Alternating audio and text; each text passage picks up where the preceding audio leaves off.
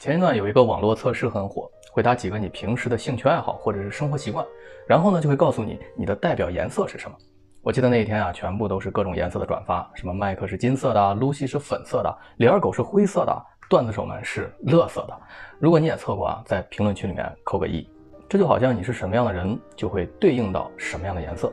我自己测完啊是蓝色，就像我今天穿的衣服一样，深蓝色的这种，含蓄内敛，注重逻辑规则。喜欢独处，想法多。用蓝色最具代表性的一个词儿来说呢，就是忧郁。刚好呢，我平时喜欢听一些爵士乐，看看小说，写写文章什么的，感觉挺符合我的性格。不然也不会在这里跟你讲村上春树，是吧？所以说，颜色可以是一张名片，它至少能代表一部分的你。那会不会有人做不出这种测试呢？就是面对生活的那些选项，他不知道自己该填哪个，A 也行，B 也行，都不是自己想要的，没有明确的好恶，答案啊，都与自己无关。一切都无所谓，是平静，也有一点麻木，好像是没有个性、没有色彩一样。你会是这样的人吗？今天要讲的这本村上春树的没有色彩的多起作和他的巡礼之年当中的主角多起作就是这样的一个人。这可能是我读过书名最长的一本书了。你都读过哪些名字超长的书呢？来评论区告诉我吧。我是读书馆长锦纶，带你看遍好书好文。高中时，多起作有四个非常要好的朋友。巧合的是呢，这四个人的名字中都有一个字是颜色。赤青黑白，他们的性格也像这些颜色一样啊，赤松的热情，青海的才华，黑野的执着，白根的优雅。他们曾是无话不谈、时刻相伴的挚友，五个人的青春就像绑在一起一样，那是他们最美好的时光。可这段友情呢，最终是没有逃过那句“天下没有不散的宴席”。就在多起作大二假期返乡之际呢，四位好友却突然通知他要与他绝交，没有原因，没有说明。多起作是深受打击，内心充满了不解与痛苦。换另一个人都会追问其缘由，试图挽回，但多起作没有，他选择默默地接受现实。看到这里，不得不说啊，这性格真的是特别日本。光阴荏苒，十六年过去，这段往事已经是时过境迁。但是那曾经的伤痛，并没有随着时间的流逝而痊愈。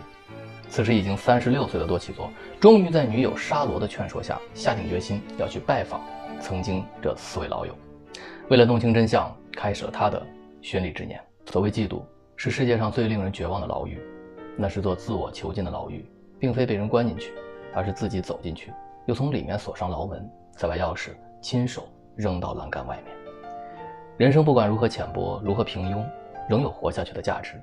你要用逻辑支线，把那值得活下去的价值巧妙地缝在自己的身上。我的人生像在二十多岁时就止步不前了，岁月就如同温软的风，在周围静静拂过，没有留下伤痕，没有留下悲怆，也没有引发激烈的情感，或留下值得一提的喜悦与回忆，并不是一切都消失在了时间的长河里。我们应该坚定地相信某种东西，拥抱能坚定相信某种东西的自我，这样信念绝不会无意义的烟消云散。多起作没有找到自己的颜色，连曾经环绕在他身边、热情洋溢的五人小组也解散了。在大学里，他每天就是上课、自习、就寝，单调地过着一种几乎是与世隔绝般的生活。唯一可以称得上是爱好的，就是他喜欢一个人坐在列车站台的椅子上，看建筑的结构和往来穿梭的人群。他的眼睛始终看向他人，看着外面的世界，就是不会看向自己。而我们上一期讲的“国境以南，太阳以西”的主角初。就是一个太看重自己的人，他把自己这个变量放在人生的各个体验当中，无时无刻的不再看向自己。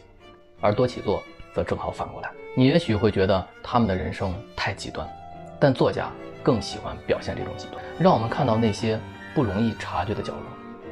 村上通过这两个极具反差的人物，试图走向人的内心，点亮那些包裹的既严密又复杂的情绪。